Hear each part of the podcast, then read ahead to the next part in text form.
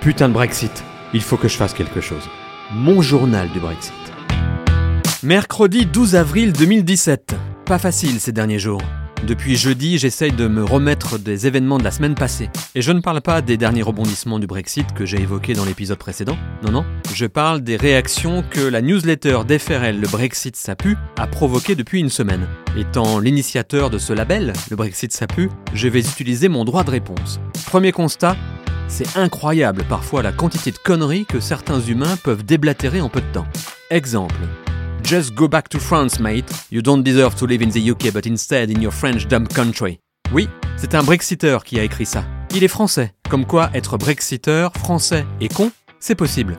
Doublement con même, je dirais, puisque si ce cher monsieur a pu venir vivre au UK, c'est quand même un chouïa grâce à l'Europe. Abruti numéro 1. Abruti numéro 2, que faites-vous en Grande-Bretagne? Où est votre respect pour le peuple britannique qui refuse d'être contrôlé par des fonctionnaires qui n'ont pas été élus? Ah oui, parce que Theresa May, qui est arrivée au pouvoir grâce au Brexit, elle a été élue elle, bien sûr. Abruti numéro 3, Brexit is definitely the best thing happening. Encore un français.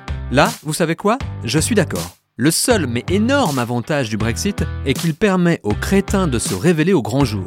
Avant, ils se cachaient, désormais, ils sont beaucoup plus faciles à identifier. Il suffit de critiquer le Brexit et hop, ils apparaissent tous comme par magie. Putain de Brexit, mon journal du Brexit.